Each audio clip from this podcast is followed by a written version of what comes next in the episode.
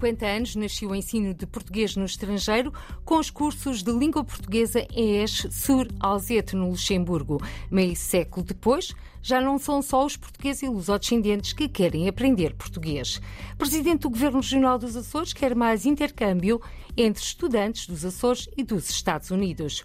Um tema que leva na bagagem da visita que amanhã inicia aos estados de Massachusetts e Rhode Island.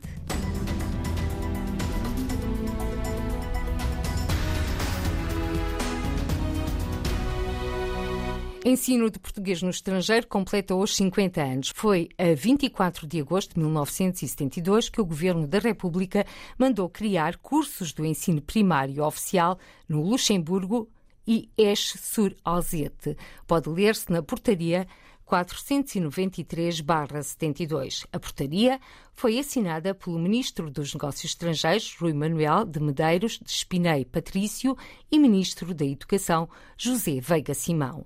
Pedro Rupiu, presidente do Conselho Regional da Europa do Conselho das Comunidades Portuguesas e antigo aluno do EPR, recorda na RDP Internacional os tempos em que aprendeu português na Bélgica. Foi uma pequena surpresa uh, saber que a rede do ensino de português no estrangeiro existe uh, há tanto tempo e é também, além de uma surpresa, uma felicidade, porque eu também fui aluno da escola portuguesa em Bruxelas, na Bélgica, na década de, década de 90, início dos anos de 2000, do ensino primário até concluir o ensino secundário e foi com alguma curiosidade que me deparei com aquela portaria que assinala uh, a criação dos primeiros cursos de português em Esch-sur-Alzette, no Luxemburgo, o que também me levou a fazer mais algumas pesquisas no sentido de perceber melhor como é que o Ministério da Educação na altura estava organizado em torno do ensino de português no estrangeiro, mas sobre isso ainda falta muito por pesquisar.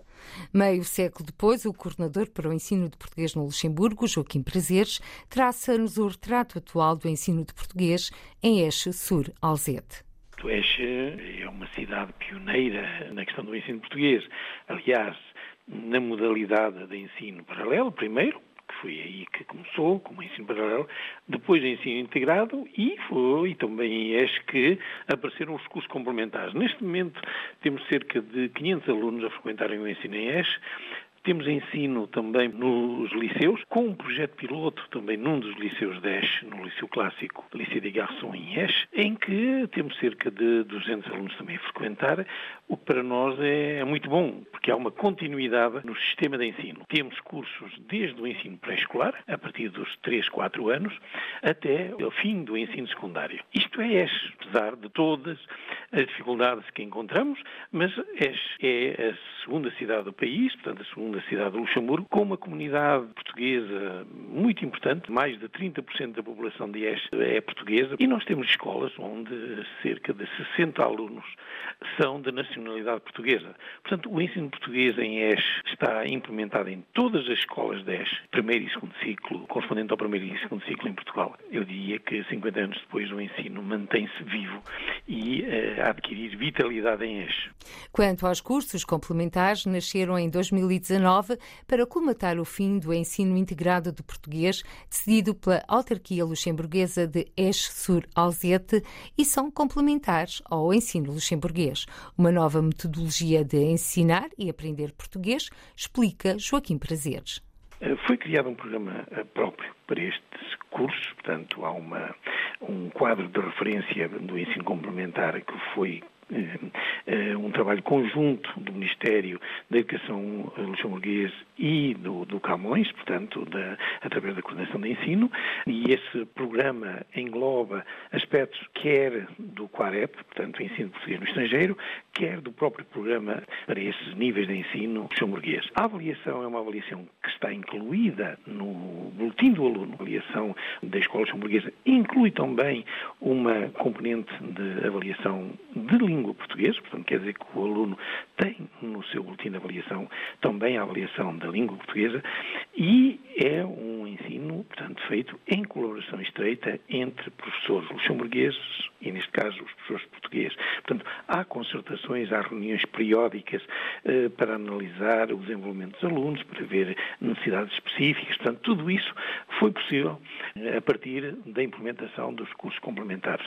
O horário é um horário eh, pós-letivo, portanto quer dizer eh, fora do horário normal da escola luxemburguesa, mas também nos permite, desta maneira, portanto, eh, ter outro tipo de atividades que normalmente não tínhamos no ensino integrado. Neste momento, eh, eu penso que deixou de ser uma alternativa e passou a ser um sistema, digamos assim, a implementar em várias localidades e também uma alternativa aos cursos paralelos. Cursos complementares de língua portuguesa que criaram uma nova dinâmica em ES e que estão a ser solicitados por várias autarquias luxemburguesas. Adianta o coordenador para o ensino português no Luxemburgo. Eh, há várias eh, autarquias no Luxemburgo onde nós tínhamos ensino paralelo, portanto, fora do horário letivo também, com o programa Quarep, e que nos pediram para adotarem o ensino complementar, uma vez que é esta ligação à escola, esta interação entre professores luxemburgueses e portugueses, e é considerado como uma mais-valia no percurso escolar destes alunos de origem portuguesa. Não só de origem portuguesa, mas também alunos, neste momento nós temos em Eche, em duas escolas, cursos de língua português, portanto PLE, Português Língua Estrangeira, que são frequentados por alunos de outras nacionalidades, nomeadamente luxemburguesa, francesa, belga, que são as mais representativas ali na, na zona. Portanto, quer dizer que estes cursos complementares vieram dar e criar uma nova dinâmica no ensino português em eixo. Declarações à RDP Internacional do professor Joaquim Prazeres, coordenador para o ensino de português no Luxemburgo, Bélgica e Países Baixos, sobre os cursos de português em Esch, Sur Alzete, no dia em que se completam 50 anos que nasceu Hoje designado Ensino de Português no Estrangeiro, uma data emblemática, considera Pedro Rupio, presidente do Conselho Regional da Europa do Conselho das Comunidades Portuguesas. Nas redes sociais, Pedro Rupio agradeceu a todos os envolvidos no ensino de português no estrangeiro, desde o seu início até aos dias de hoje, e homenageia a mãe que o inscreveu nas aulas de português em Bruxelas. Agradeci eh, publicamente a minha mãe por ter insistido tanto para eu seguir eh, as aulas de língua e cultura portuguesas, porque com os meus 10, 12, 15 anos tinha outras preocupações do que me levantar um sábado de manhã para ir à escola portuguesa, ou, ou ir também às quartas à tarde à escola portuguesa, porque era eh, o ensino de tipo paralelo, eh, dado além daquilo que aprendia na escola belga e portanto era um, um pequeno sacrifício e, e, como muitas muitos jovens na minha altura havia pouca gente interessada nisso não é? Mas lá íamos um bocado contrariados à escola portuguesa e, e a conclusão depois de tantos anos, é que valeu a pena e por isso é que nessa publicação agradeci à minha mãe por isso, por ter insistido tanto. Pedro Pio, antigo aluno dos cursos de língua portuguesa na Bélgica ou ensino fora do horário escolar, que retirou tempo às brincadeiras, mas que diz valeu a pena. Hoje, recordo, completam-se 50 anos da portaria do Governo da República Portuguesa, que mandou criar os cursos do ensino primário oficial no Luxemburgo e Eche Sur Alzete. Presidente do Governo Regional dos Açores quer mais intercâmbio de estudantes açorianos americanos e lusodescendentes. Uma das vertentes da visita é que amanhã José Manuel Bolieiro inicia a Massachusetts e Rhode Island nos Estados Unidos da América. Faço-me acompanhar da magnífica reitora da Universidade dos Açores, o presidente do Conselho Geral da Universidade dos Açores. Precisamos garantir um upgrade na relação da nossa universidade com as universidades dos Estados Unidos para um intercâmbio entre os estudantes e, portanto, com a cultura, com o ensino superior. E potenciar não só açorianos a terem oportunidades de frequentarem universidades nos Estados Unidos, como americanos, descendentes ou não de portugueses e eh, de açorianos, poderem ter a oportunidade de encontrar na Universidade dos Açores uma forma de uh, virem para a região Presidente do Governo Regional dos Açores sobre a visita aos estados de Massachusetts e Rhode Island, onde vai manter contactos com responsáveis da Universidade de Lowell, empresários e participar como convidado de honra nas grandes festas do Divino Espírito Santo na cidade de Fall River. Do programa da visita de seis dias a Massachusetts e Rhode Island, estados com uma forte presença de imigrantes açorianos, consta a apresentação do projeto editorial Belis Azórica para a edição americana de obras emblemáticas da literatura açoriana, encontros com governadores e uma exposição evocativa do pintor Domingos Rebelo no Museu da Baleação de Nova Bedford.